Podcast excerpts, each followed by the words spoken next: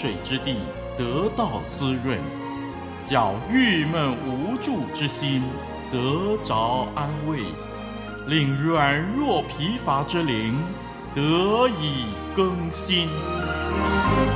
欢迎同来之曲《清泉甘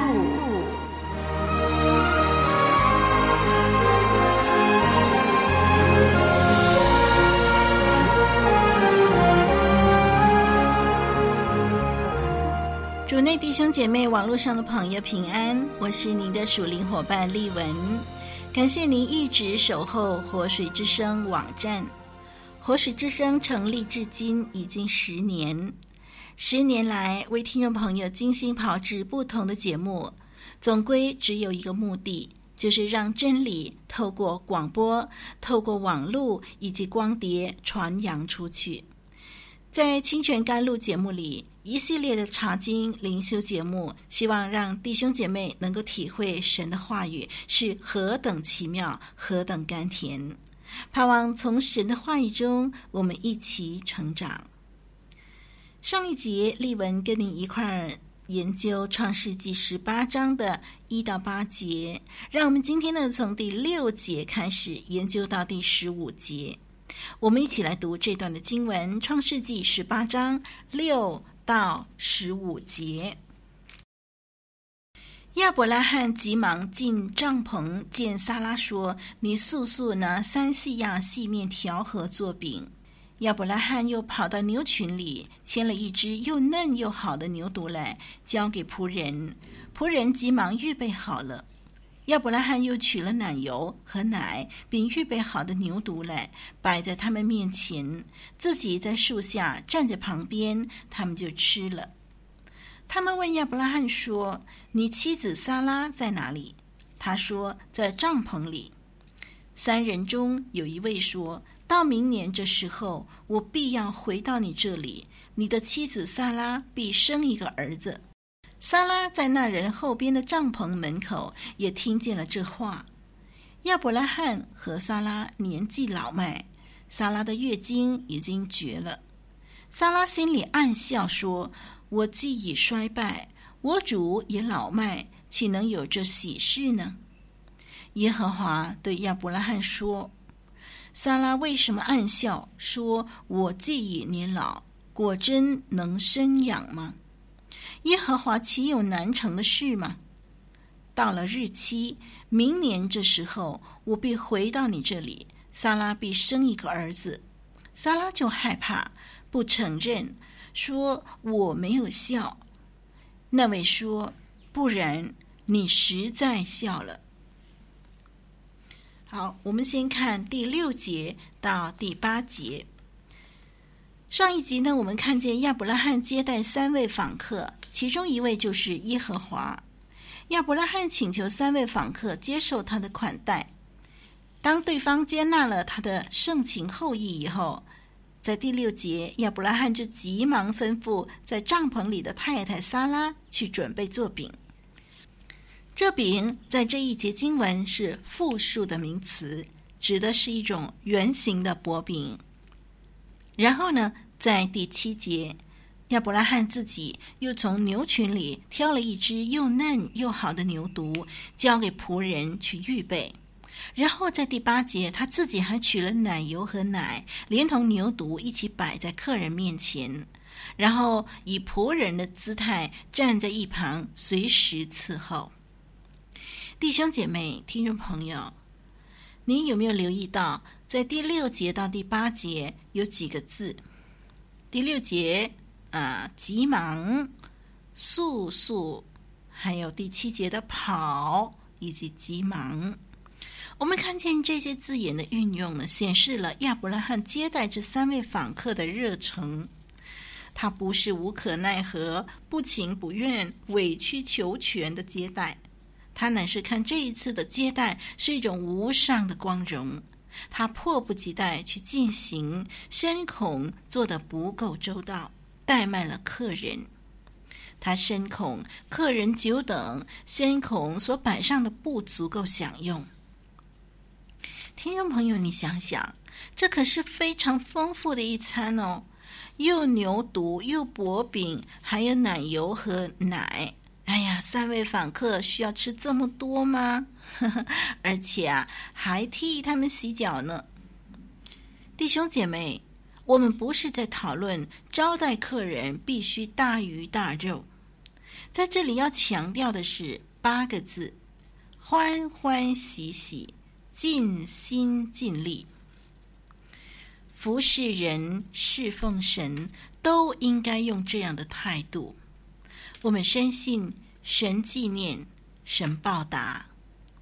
勉勉强强、无可奈何的服侍，那不是真正的服侍，那只能是一种不得已的差事。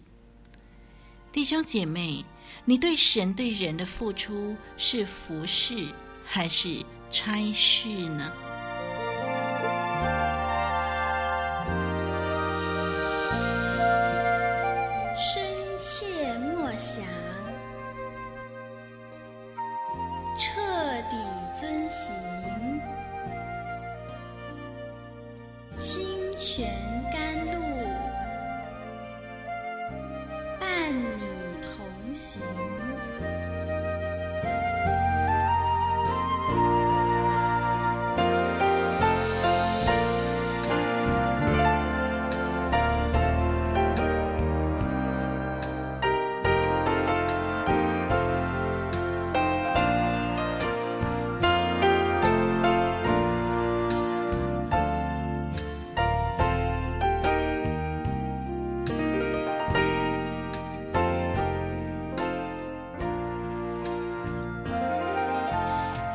继续看经文的第九节到第十五节。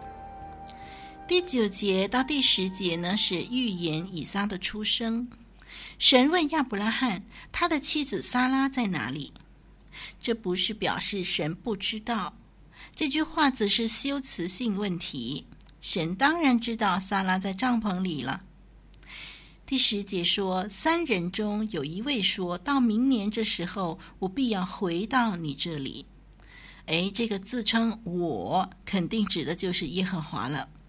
在第十四节再次的重复这句话，神强调到了日期，明年这时候，我必回到你这里。神要回到亚伯拉罕这里，因为有一件非常重要的事情要成就，那就是。你的妻子撒拉必生一个儿子，啊，这个应许啊，亚伯拉罕将要有孩子啊，已经预告了很长很长的时间。亚伯拉罕夫妇一直望穿秋水，都不见有什么迹象。娶了夏甲为妾，以实玛利也出生了，也长大了，撒拉还是没有生育。如今神再次的重提这件事情。但是唯一不同的是，过去神没有告诉亚伯拉罕什么时候会有孩子，但是如今他却清楚地指明，明年这时候，再等一年，就要看见应许成就；再等一年，苦等要变成欢呼。第十节下半节强调，撒拉在帐篷门口，而且是在神后边，也听见了这话。第十八章第一节到第十二节，帐篷出现了很多次，强调撒拉一直在帐篷里头。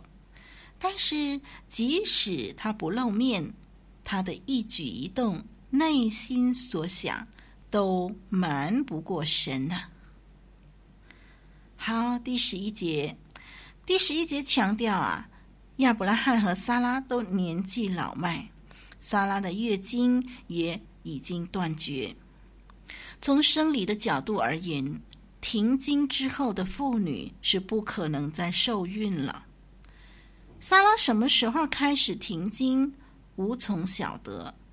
但是从一个为人妻的女人而言，他一直以来不能生育，后来神呼召亚伯拉罕，应许他呃将要有孩子的时候，也许在撒拉的心里头燃起一线希望吧。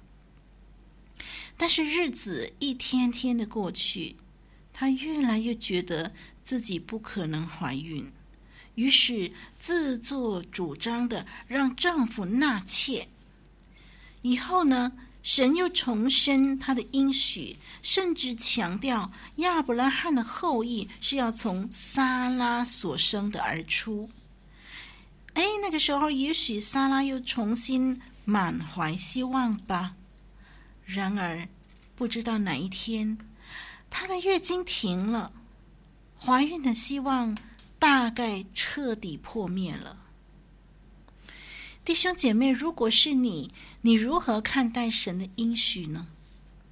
从常识、从生理、从医学各方面的角度都告诉你不可能。另外一方面，你也深深的知道，神的应许不是儿戏，神不会忘记他的承诺。那么眼前的矛盾，你如何自处呢？萨拉暗笑，他不相信会有这么好的事情发生。他的理由是：“我既已衰败，我主也老迈。”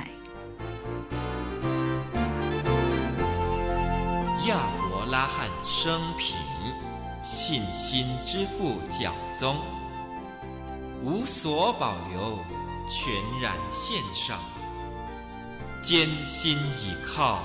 一生顺服。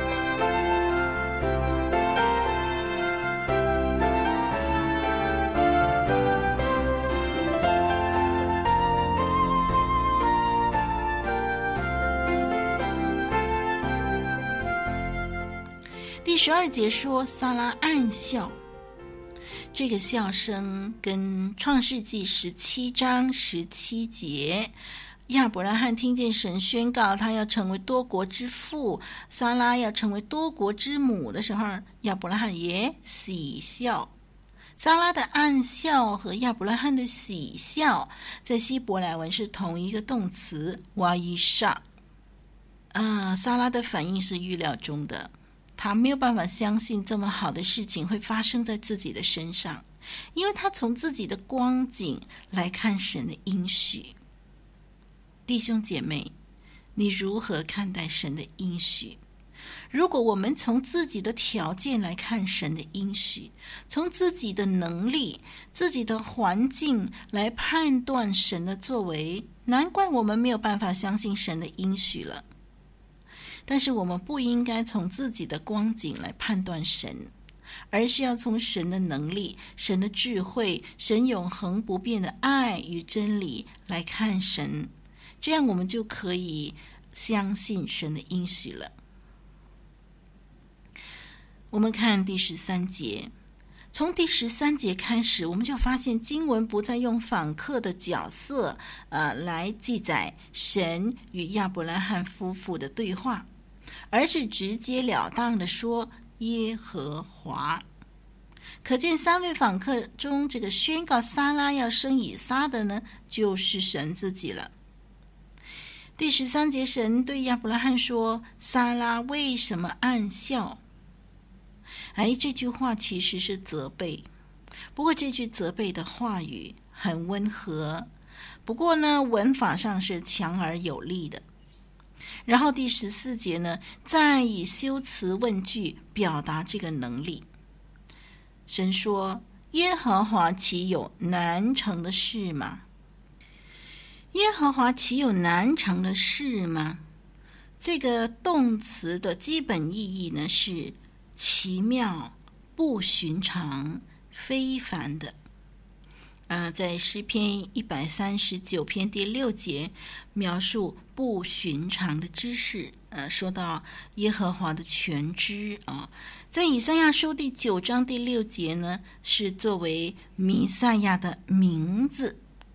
那么这段的经文呢，说耶和华岂有难成的事？这个信息就是说，对于耶和华，没有任何事情是超乎寻常的，没有任何事情对神来说是，哎呀，好惊讶哦，哎呀，怎么会这样？对神来说不会有这样的情绪，因为呢，神是全知的，对不对？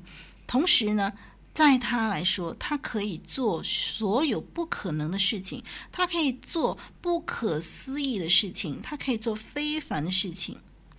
所以呢，这个字是奇妙、不寻常、非凡的意思。就是说，对于神来说，没有任何的事情是太困难的。所以，当撒拉暗笑的时候，神说：“耶和华岂有难成的事？”就是神说。在耶和华哪有非凡的事，哪有呃这个不可能的事？然后呢，说明了这样的一件事实以后，神就重申应许，说明年这个时候以撒就要出生了。对神来说，这不是难成的事，这是更是一个计划中的事。这段经文的信息核心就在于耶和华神的指责。责备人对应许的不信，因为人忽略了神无可比拟的本质和工作。对于有能力创造宇宙、以洪水毁灭世界、在巴别变乱语言的耶和华而言，要使不能生育的撒拉生育，绝对有可能，尽管有一些的困难和障碍。神知道撒拉在帐篷后面暗笑，从这点也证明了这位神他有莫测高深的能力。然后我们看到经文给我们看见撒拉否认暗笑。他也很可能是想收回笑声吧，因为他认识了是谁在宣告。开始他可能不知道这位访客、这位说话的人是神，但是呢，这位说话的人竟然发现他在帐篷里头偷笑的时候，哇，他就知道这位访客呢，诶，来头不小了。这位访客呢，诶，是神呢。当他发现的时候，他看到他自己的草率。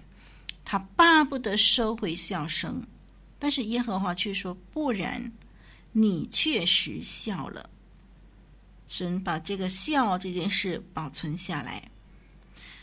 啊，那么我们看到呢，这件事情记载在圣经里头，实在是很大的意义。除了对亚伯拉罕、撒拉呢，这个一个很大的提醒哈，让他们记得。他们竟然是用这样的一种的态度来回应应许啊！呃，除了这样以外，对我们来说呢，这个是很大的提醒。那么他们的这个笑这件事情啊，亚伯拉罕的喜笑，呃，撒拉的暗笑，这件事情一直延续到哪里？到以撒出生了啊！以撒的名字就是笑了。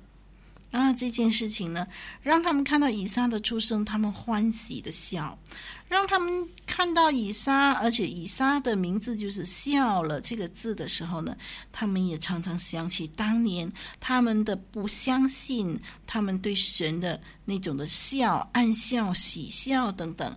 啊，这个提醒他们，常常让他们看见，你看神，在神没有难成的事。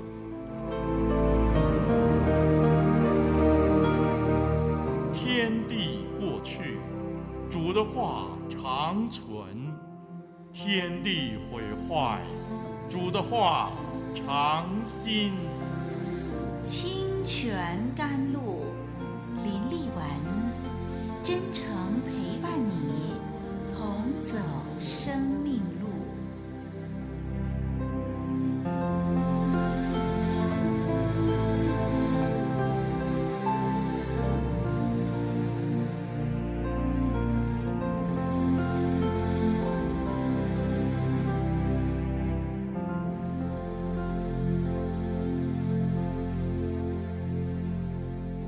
在这整件事情里头呢，就是我们看到创造主亲自宣告应许成就的时间表。他的话被人暗笑，因为这个应许看起来不可能。但是神为超自然的出生定下了时间，因为在神，在耶和华没有难成的事。基本上，这个经文对于以色列民是一种的勉励啊，要相信神能够做那个不可能的事情。对于撒拉的应许，是宣告一个不可能的出生。那么，同样呢，在主耶稣的出生的这个宣告上呢，呃，童女玛利亚也一样，她不能够理解，她还没有出嫁，怎么可能怀孕生子，生下耶稣呢？对于撒拉来说，她已经结了婚，但是他依然没有这样的信心来相信神的应许。那对于玛利亚来说，更加困难了，因为她还没有出嫁。不过，我们看到神对于呃这件事情啊，耶稣基督的降生依然成就了。所以，弟兄姐妹、听众朋友，当我们遇上这一些的非比寻常的一些的宣告哦，诶，我们的反应是什么？恐怕我们也会跟撒拉一样，嗯，毫无警觉，然后我们怀疑啊，这些事情怎么可能成就？我们从人的角度可能会加以嘲笑这些事，然后呢，我们又可能会害怕否认自己有嘲笑神的话语。不过，如果我们对于神所要成就的事情摇摆不定的话呢，神也知道我们确实心里在笑哦。那对于我们这段的经文，我们所学习的呢，我们可以这样的做一点点小小的总结，就是说。与耶和华立约相交的信徒子民啊，对于我们这些人而言，没有任何事情是难以相信的，因为没有任何事情对神来说是太难的。这就是我们要学习的功课。我们看到说，在新约圣经里头有许多的经文跟创世纪这段的呃事迹呢，是非常的吻合的。我们看到神的本质不变，神与他的子民相交，嗯、呃，神应许他的子民的一切，在人看来绝无可能，呃，包括什么呢？包括重生，对不对？一个人怎么可能重生呢？诶，可是再生可以，还有神介入一些事情，还有身体复活，还有得荣耀，这许多的事情。啊，在我们的新约圣经里头，这许多的事情呢，都跟我们今天学习的这一段啊，神说耶和华岂有难成的事，是非常吻合的。其实神一直期望呢，信靠他的人可以用信心来回应神应许的一切哦，神不让我们疑惑。他的话语是那么的真实，为什么他的话语是真实的？因为基于神的本质就是这样，神是不说谎的，神是不失信的。如果我们信靠他的人，因为与他立约的关系，能够很彻底的相信他所要成就的事情哦，不管是在信心历史当中任何的一件事情或者任何一刻哦，那么如果我们真的能够相信的话，我们的生命，我们的世界将会非常不一样哦，听众朋友，让我们一起来经历神的大能吧。好，我是您的好朋友林立文，我们下一集再学习吧，再会。